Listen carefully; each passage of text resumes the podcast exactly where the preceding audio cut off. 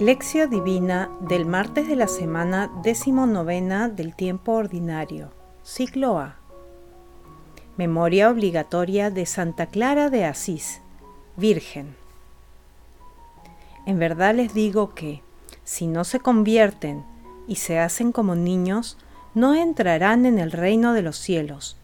Por tanto, el que se haga pequeño como este niño, ese es el más grande en el reino de los cielos. Mateo 18, versículos del 3 al 4. Oración inicial. Santo Espíritu de Dios, amor del Padre y del Hijo, ilumínanos con tus dones para que podamos comprender los tesoros de la sabiduría que Jesús nos quiere revelar en este día otórganos la gracia para meditar los misterios de la palabra y revélanos sus más íntimos secretos. Madre Santísima, intercede ante la Santísima Trinidad por nuestra petición. Ave María Purísima, sin pecado concebida. Lectura. Lectura del Santo Evangelio según San Mateo capítulo 18, versículos del 1 al 5 y capítulo 10, versículos 12 al 14.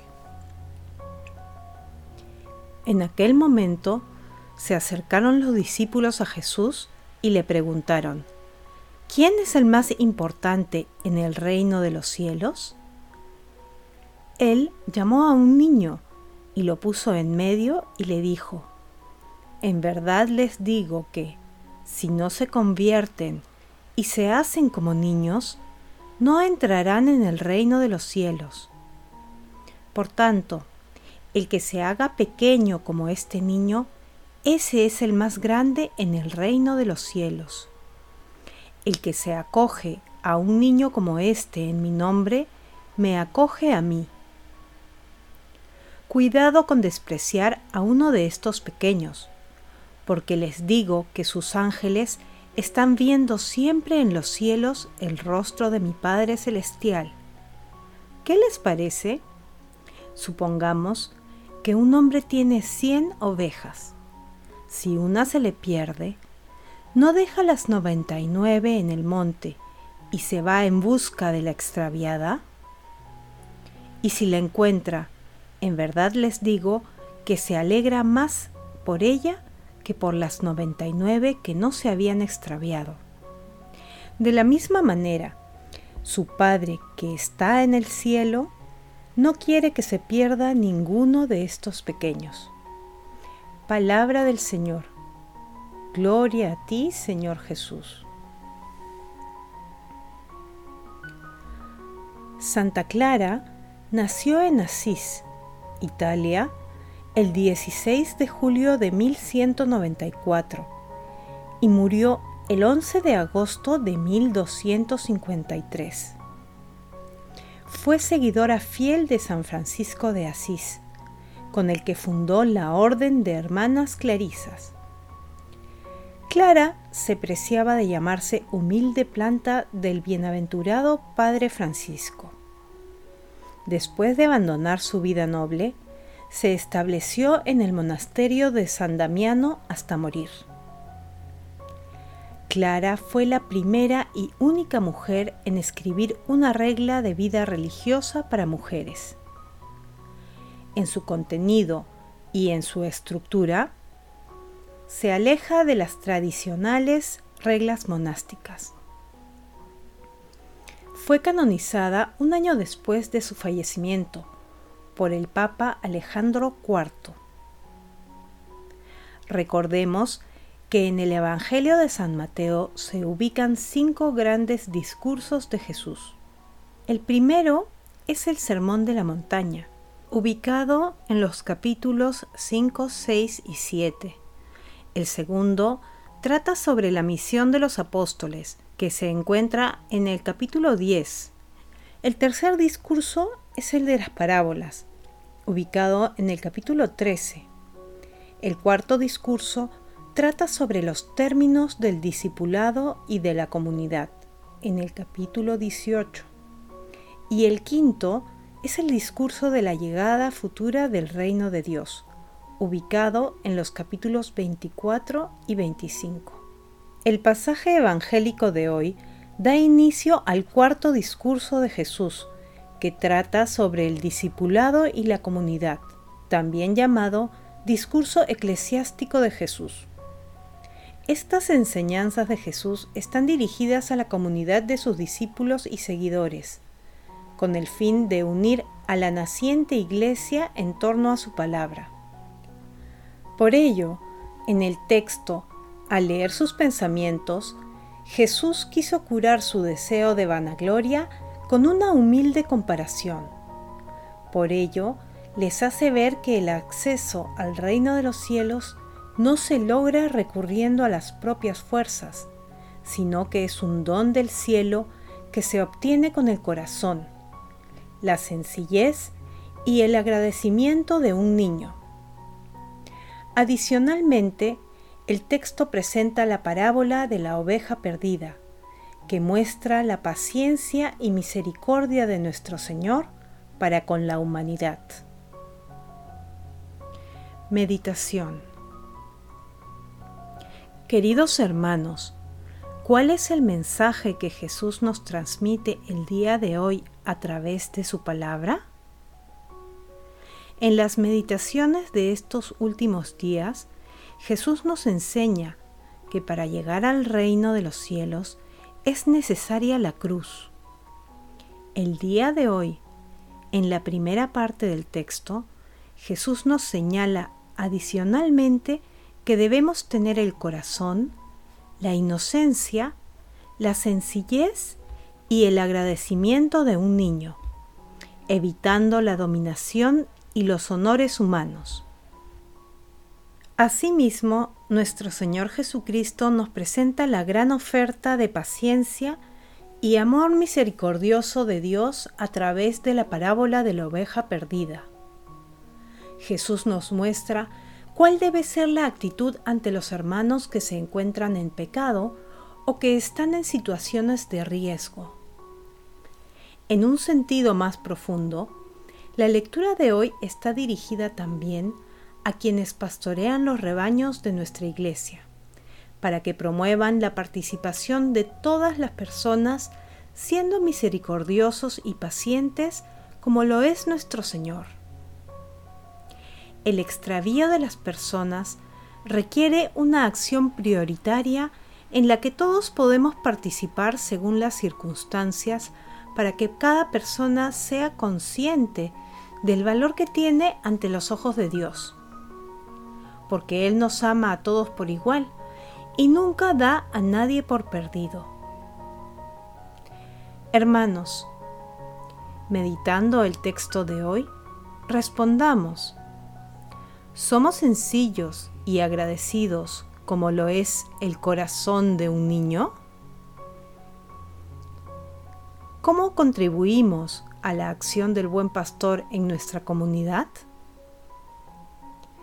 Que las respuestas a estas preguntas nos ayuden a ser mejores hermanos en el amor de Dios. Jesús nos ama.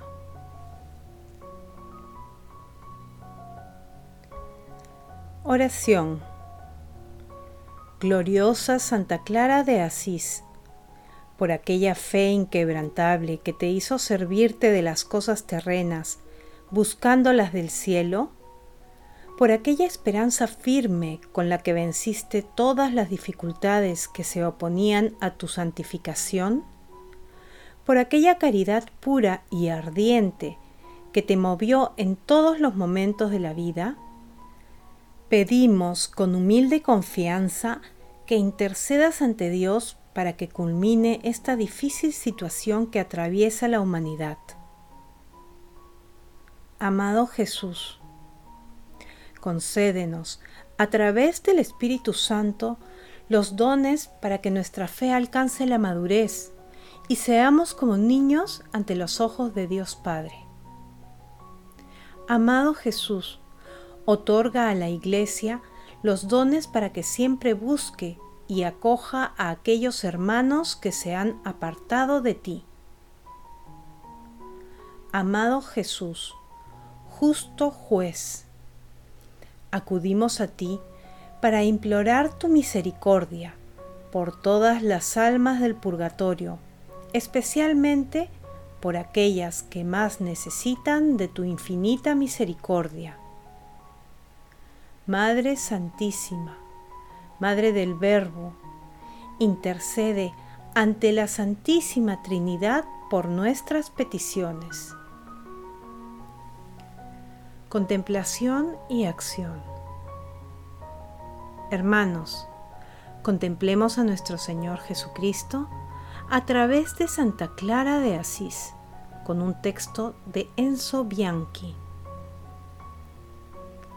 Tanto para Clara como para Francisco, el primado se lo lleva el señorío de Dios sobre toda la vida y todas las cosas. La centralidad de toda la vida, la voluntad y la acción está constituida por Cristo. La dinámica de la vida, de penitencia o de conversión, solo la da y solo hemos de buscarla en el Espíritu Santo. Pero esto es más que suficiente para definir la contemplación auténticamente cristiana. Clara no hace coincidir nunca contemplación y clausura. La contemplación como conocimiento amoroso de Cristo y la clausura como un hecho material. Tanto para Clara como para Francisco, la contemplación es asiduidad con la palabra leída en las Sagradas Escrituras, aunque también escuchada y recibida por los hermanos como comida y alimento de la fe y el alma. La contemplación es oración continua, atendiendo al Señor y a todas las criaturas. Es propio y específico de Clara haber dado a la contemplación una dimensión propiamente evangélica. No era para ella una actividad extraordinaria, reservada a una élite, a los privilegiados de la cultura, sino una actitud cotidiana en el ámbito de la humilde realidad de las cosas, de las labores cotidianas. La contemplación para Clara es vida en Cristo, es sacrificio vivo y espiritual ofrecido al Señor. Es significativo que la única referencia que hace Clara a la página del encuentro de Jesús con María y Marta determina lo único necesario de este culto de la vida a Dios y no entrevé ninguna oposición entre acción y contemplación. La contemplación, por tanto, para Clara y Francisco, no es sólo conocer a Dios, sino también ver a los hombres y a las criaturas como Dios los ve. Clara llama a Inés Alegría de los Ángeles, carta tercera 3.11, y registra de un modo nuevo las cosas de Dios, las criaturas de las que siempre ve brotar una alabanza, una acción de gracias al Dios altísimo y creador. Queridos hermanos, hagamos el propósito de cultivar en nosotros el corazón, la inocencia, la sencillez y el agradecimiento de un niño. Asimismo, anunciemos con nuestras vidas y acciones a nuestro Señor Jesucristo y ayudemos a que más personas lo conozcan y se acerquen a Él. Glorifiquemos a la Santísima Trinidad con nuestras vidas. Oración final. Gracias Señor Jesús por tu palabra de vida eterna. Que el Espíritu Santo nos ilumine para que tu palabra penetre a lo más profundo de nuestras almas y se convierta en acción. Dios glorioso, escucha nuestra oración Bendito seas por los siglos de los siglos. Madre Santísima, intercede ante la Santísima Trinidad por nuestra petición. Amén.